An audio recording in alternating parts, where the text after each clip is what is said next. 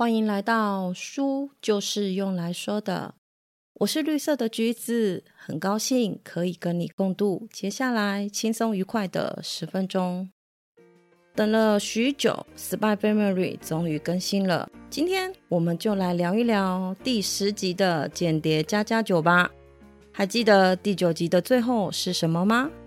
安妮亚因为把手帕借给了达米安。导致自己的仪容检查不合格，因此又得到了一个雷电。听到这个消息的黄昏昏倒了。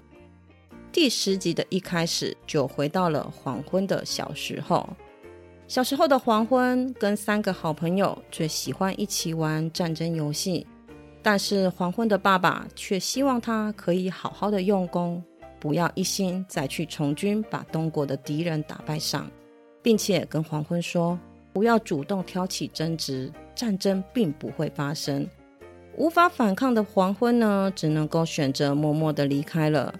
就在他们四剑客又聚在一起的某一天，他们被大人叫去帮忙搭建庆典的布置，以换取零用钱。大多数大人都认为战争不会发生，让黄昏开始有一点点疑惑自己想要保卫国家的决心。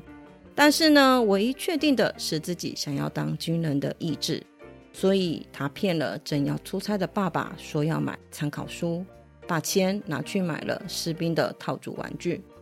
买了士兵套组的黄昏，因为欺骗了爸爸，开始闷闷不乐，于是决定要打工把钱赚回来，并且跟爸爸坦白。想不到大人深信不疑的。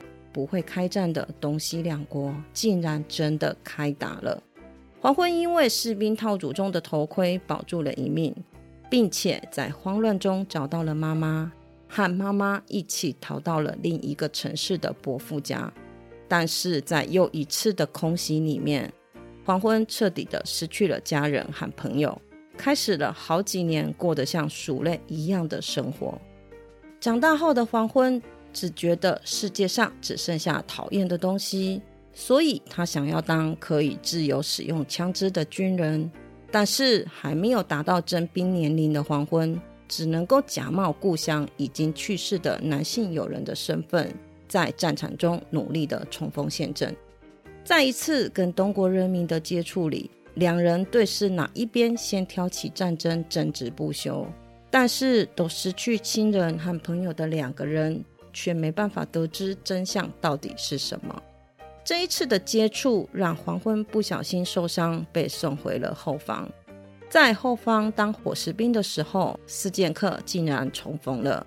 那一次的轰炸，三个好友因为黄昏离开了游戏的仓库，他们也接着离开了，所以捡回了一条命。重逢后的四人相约要一起打败东国，但是在一次操之过急的作战中。他们三个人就再也没有回来过了。得到又失去的黄昏，更加怀疑自己一直以来认定的事实和想法，也对自己的弱小感到无能为力。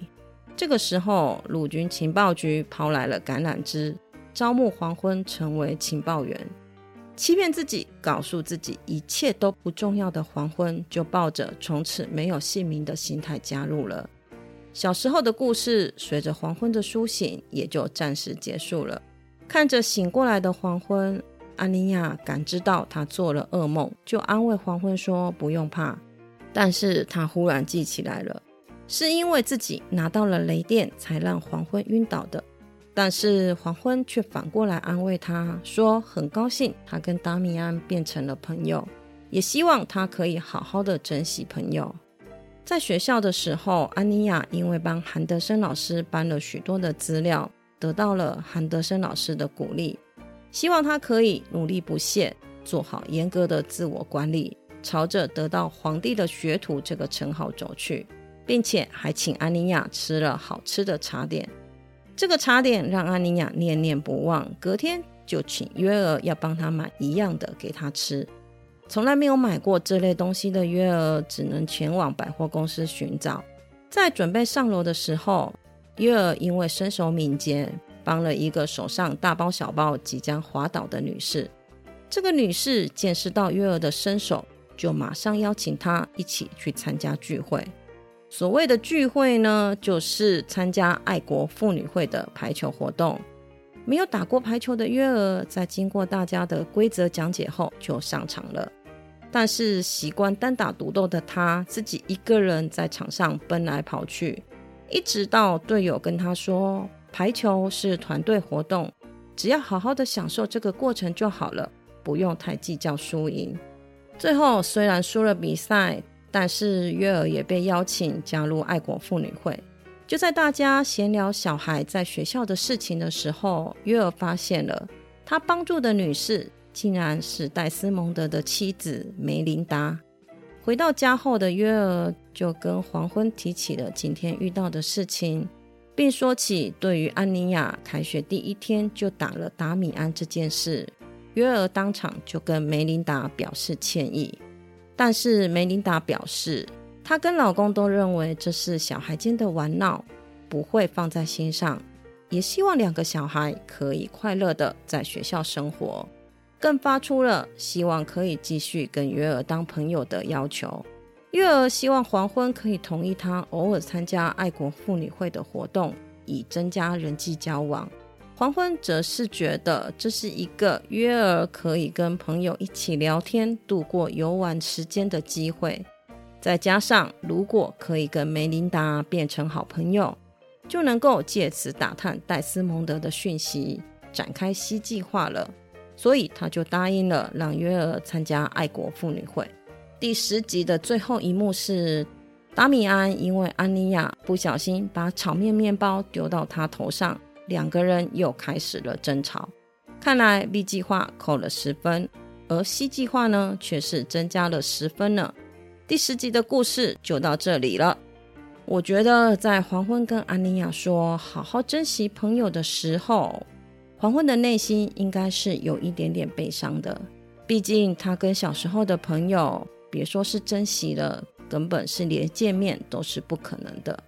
再加上他现在工作的因素，身边更是不可能有好朋友这个角色的存在。所以，他以过来人的角度来跟安妮亚和约尔说：“好好的珍惜朋友，有人可以分享你的快乐，分担你的忧愁，是一件很幸福的事。朋友是让你觉得，无论发生什么事情，除了家人以外，他们都是跟你在一起的。所有的科学证据都表明了，社会连结有益于我们的身心健康。当我们透过正向的社交互动，身体会释放催产素。”让压力荷尔蒙跟血压降低，所以朋友不是只有安定心灵的作用，对身体健康也是很有好处的。你有多久没有跟你的好朋友见见面、聊聊天、吃个饭了？别忘了打个电话约一下吧。我开始追这一套漫画呢，是从作者画到第九集的时候才开始看的，所以刚开始看的时候，我几乎都是顺顺的。一本接一本，没有特别等待的感受。但是第九集之后，真的是等了一段时间，第十集才出版。认真的回想一下，我其实不是很喜欢看没有结局的书、韩剧，因为等待让人真的很焦虑，所以我总是避免。但是在第九集到第十集的这一段等待的时间里面，我觉得我不一样了。这种焦虑的感觉渐渐被期待和想象给替代了。现在的我很像可以接受没有完结篇的剧和书了耶。